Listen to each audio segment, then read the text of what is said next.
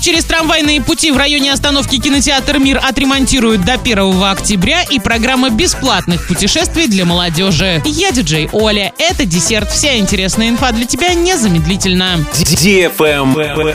News. Переезд через трамвайные пути на пересечении проспекта Ленина и улицы Нефтяника в районе остановки кинотеатр «Мир» все-таки отремонтируют в этом году. На работы выделено более 4 миллионов 800 тысяч рублей. Кстати, у подрядчика на исполнение этого контракта будет всего несколько дней. Отбор победителей розыгрыша назначен только на середину сентября, а срок завершения работ до 1 октября.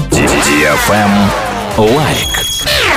В Орске для проведения городских ярмарок по продаже населению сельскохозяйственной продукции и продовольственных товаров перекроют для движения две площади. 25 сентября с 10 до 14 часов ограничение будет действовать на территории УДК железнодорожников. 2 октября перекроют движение в районе площади Комсомольской. Travel Guide. Ростуризм и Росмолодежь запустили программу развития молодежного туризма «Больше, чем путешествия». Всего в ней смогут поучаствовать около 50 тысяч молодых россиян. Туры будут бесплатными. Поездки по регионам Российской Федерации в рамках программы возможны с сентября по ноябрь. Чтобы отправиться в тур, молодые люди должны подать заявку на сайте конкурса. Молодежи предлагается 4 категории поездок. Малая родина, тур выходного дня внутри региона. Красивые места – это поездка на 3-5 дней внутри федерального округа. Любимая страна – 6-10 дней по всей России. И большое путешествие от 7 до 14 дней по всей стране. На этом все с новой порцией десерта специально для тебя. Буду уже очень скоро.